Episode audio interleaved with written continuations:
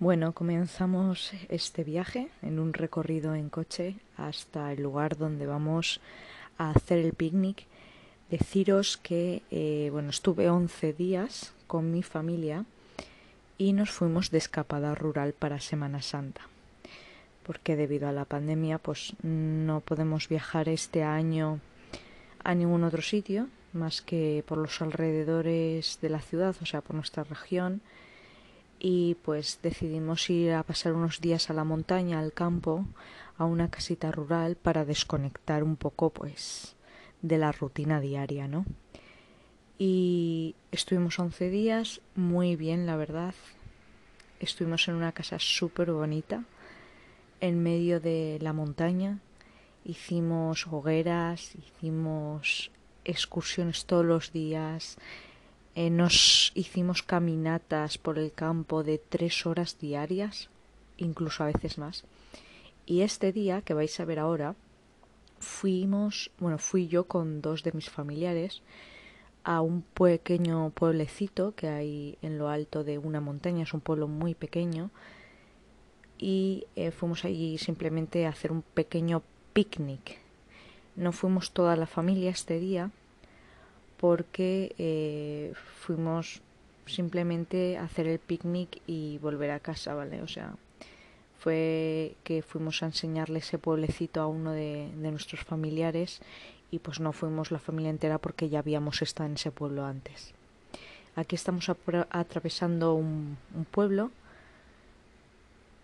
Entonces, pues eh, es un pueblo que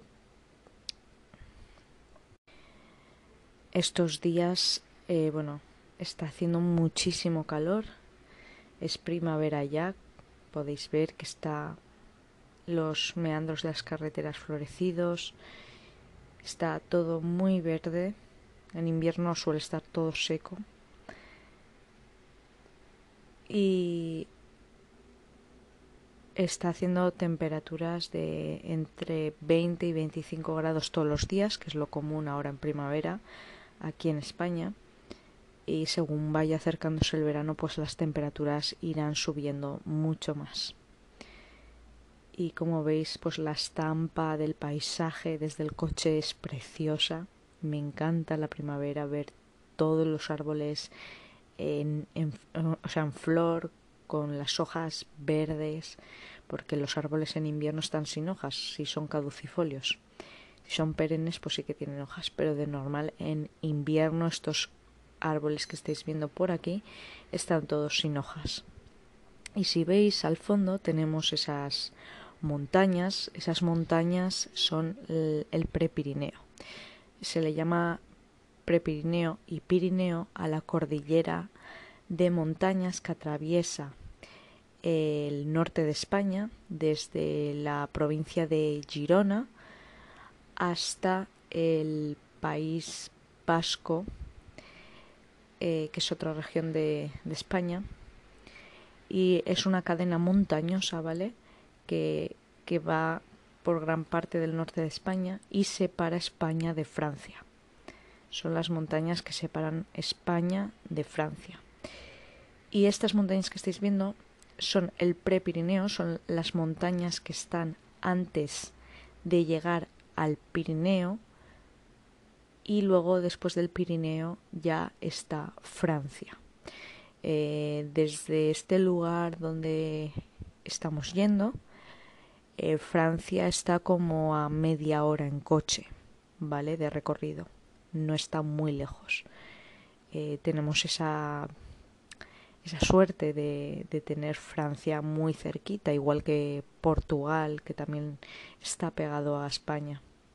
Entonces es muy fácil coger un día, un fin de semana el coche en familia e irte a pasar el fin de semana a Francia. Bueno, aquí estamos llegando al pueblecito ya veis que es un pueblecito muy pequeño, pero muy pequeño. Apenas debe de tener pues unas 20 casas. No debe de tener más casas este pueblo. A ver, no las he contado, pero así a ojo.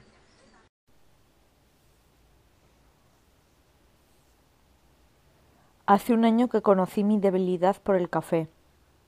Desde entonces no hay ningún día que pueda pasar sin por lo menos mis dos cafecitos diarios y por supuesto también mis tés. Hoy vengo a enseñaros el rincón del café. Es el lugar donde sentarte a degustar una buena taza de café o té y embriagarse de su aroma tan peculiar. No hay rincón de café perfecto, pero para hacerlo todavía más agradable podemos decorarlo con motivos que nos hagan saber que es la zona del café.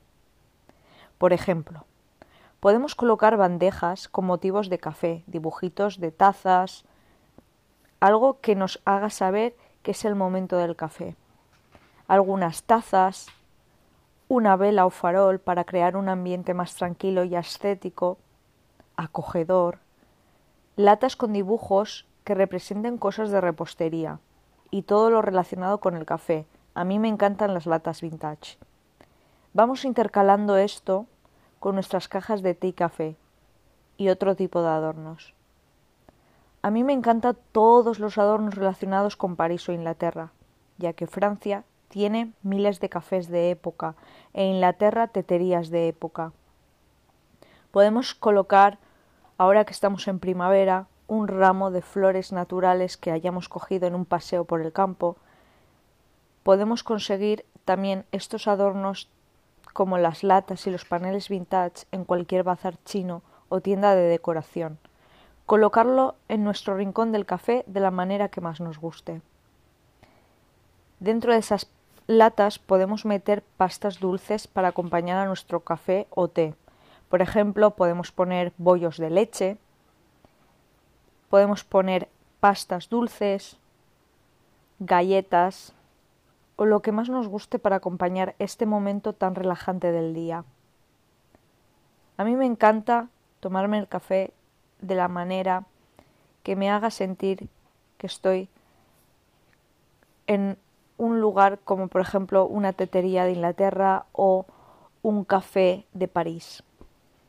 Podemos acompañarlo con música eh, estética, música vintage, música de jazz relajante.